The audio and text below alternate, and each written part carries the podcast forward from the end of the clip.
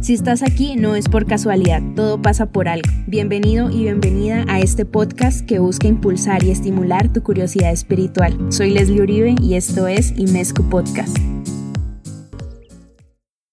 Hola a todos y bienvenidos a otro episodio. Para el día de hoy les voy a hablar acerca del libro Sueños Lúcidos, Guía Práctica, escrito por Charlie Morley.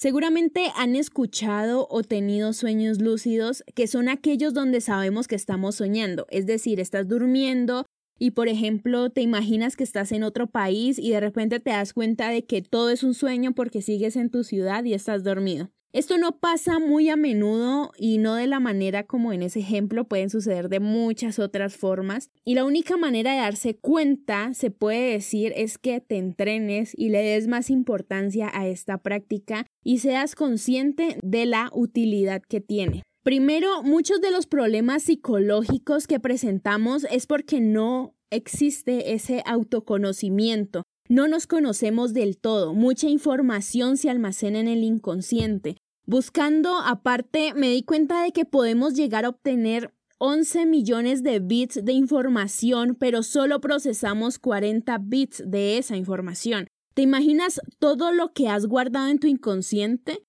Este libro es muy llamativo porque presenta hechos tanto espirituales y también científicos que dan validez de la utilidad y a los beneficios de la práctica del sueño lúcido. El autor menciona cómo funcionan. Cuando esto sucede no estás despierto, pero una parte de tu cerebro sí, lo que da la posibilidad de soñar de forma consciente. El autor menciona que los sueños lúcidos no son una experiencia extracorpórea, es decir, la proyección astral, pero menciona de que es un tema donde muchos debaten, aún así para el autor, el sueño lúcido se produce en la mente y ya está comprobado científicamente desde hace casi 40 años. Lo mejor de tener esta experiencia es que no nos agota, es decir, no nos cansa. De hecho, nos permite sentirnos más descansados y trabajar en nosotros si así lo deseamos. ¿Y a qué me refiero con esto? Podemos llegar a trabajar miedos, también a romper bloqueos, de pronto de dinero, de salud, en la parte amorosa, entre muchas más. Y en este libro pueden encontrar las anécdotas que son bastante impresionantes de personas que han puesto en práctica esa técnica de manera que han logrado alcanzar su objetivo. Esto es posible porque el cerebro no diferencia entre la experiencia de un sueño lúcido y nuestra vida cotidiana. Por ejemplo, si quisieras quitar el miedo escénico, lo podrías hacer entrando a un sueño lúcido y generando escenarios donde puedan hablar en público, donde puedas hablar en público, donde puedas expresarte, mejorar tu técnica. Esto sería maravilloso porque iríamos trabajando en ese miedo y nuestro cerebro se lo creería, lo vería como cierto. De acuerdo al autor, hoy en día ya existen pruebas que afirman que la práctica, por ejemplo, del deporte en el estado de sueño lúcido Mejora el rendimiento cuando estamos despiertos. Esto es muy importante porque así empezaríamos a explorar nuestro inconsciente en todos los ámbitos posibles e incluso para ver nuestros miedos, nuestros profundos deseos, nuestros profundos sentimientos que no nos hemos animado a expresar. Porque de alguna manera los rechazamos bastante. Rechazamos eso que es nuestra sombra porque la vemos de forma negativa, pero en realidad al empezar a trabajar sobre ella nos libera bastante y nos permite quitar bloqueos y fluir mucho más en la vida en todos los ámbitos posibles. Y esto no solamente se hace realidad con el sueño lúcido, sino también con la meditación, la autohipnosis, hipnosis, el trabajo energético. Además, utilizando cualquiera de esas técnicas, entramos en un estado donde esos miedos o esos prejuicios o hábitos no son tan intensos como cuando estamos despiertos. Por ende, es un poco más sencillo empezar a trabajar en nosotros. Cuando estoy en terapias y el paciente quiere trabajar algo en específico, entramos a mirar cuál es la raíz del problema y cómo se puede solucionar. Y hay veces se encuentran situaciones que han pasado hace muchos años que han estado guardadas y que no les hemos prestado mucha atención y que simplemente las hemos obviado y les hemos quitado importancia, pero llegan a un punto donde pueden perjudicarnos y afectarnos en nuestra vida cotidiana. Y por eso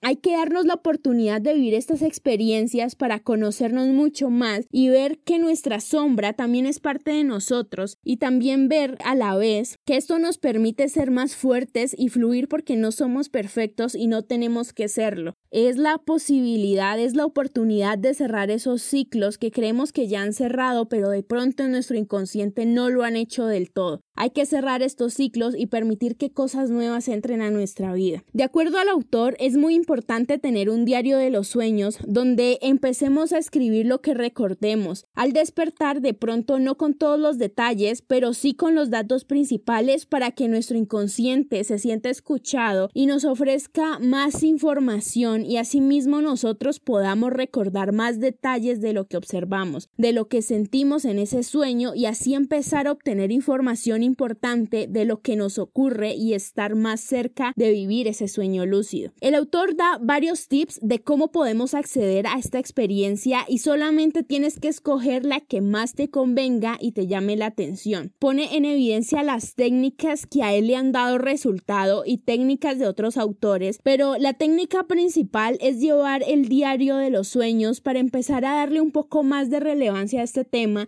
y darnos cuenta cómo son esas señales que nuestro inconsciente nos puede dar para saber que estamos soñando, porque en nuestros sueños pueden pasar muchísimas cosas raras. Además de eso, es tener esa intención antes de dormir de querer tener esos sueños lúcidos. Lo importante además de eso es ser cordiales, aceptarnos y tener bondad para esta práctica para no rechazar esos sentimientos o escenarios que pueden parecer muy negativos en estos sueños porque en últimas nos pueden enseñar bastante. Como experiencia personal, sí puse en práctica las técnicas que dan y para serle sincera, me costó poder entrar a un sueño lúcido y precisamente hoy que estoy grabando este podcast, tomé una siesta en la tarde y tuve un sueño lúcido y lo supe porque estaba dormida y estaba soñando con algo en relación al trabajo y de repente me doy cuenta cómo mi mano se paraliza y trato como de moverla y no puedo y de repente me pregunto si estoy dentro de un sueño y al no poder moverla me digo a mí misma que sí estoy soñando. Fue increíble poder reconocer esto porque literalmente no podía moverla y algo que menciona este libro es que esas emociones intensas que podemos tener al darnos cuenta de que estamos en un sueño lúcido nos puede rápidamente sacar de ese estado porque de alguna manera esos sentimientos nos alteran y nos despiertan o nos desconectan. Y esto fue precisamente lo que me ocurrió porque sabía que estaba soñando y lo que hice fue preguntarle a mi inconsciente qué me quería enseñar con esta parálisis de mi mano y literalmente la sensación de no poder moverla me incomodaba mucho y ahí me desperté. Fue una experiencia que espero que se repita para aprovechar al máximo porque no me podía concentrar eh, por el hecho de pensar en mi mano. He llevado mi diario y cada vez recuerdo mucho más cosas y con más detalles y a veces no solo recuerdo un sueño, sino que recuerdo más de uno. Lo más curioso es que los niños o los adolescentes tienen la facilidad de tener estos sueños de forma mucho más espontánea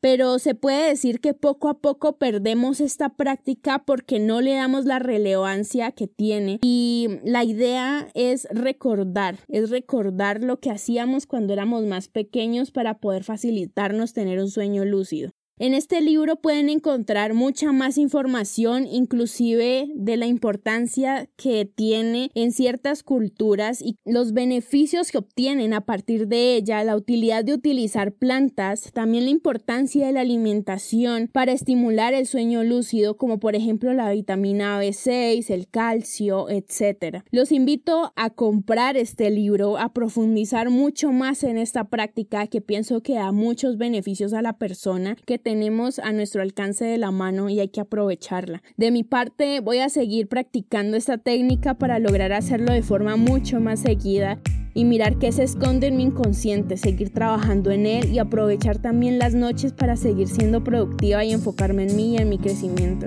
Espero que se animen a hacerlo. Me gustaría conocer sus experiencias. Esto fue todo por el episodio de hoy. Espero que te haya gustado este tema. Sigue impulsando y estimulando tu espiritualidad, tu curiosidad espiritual.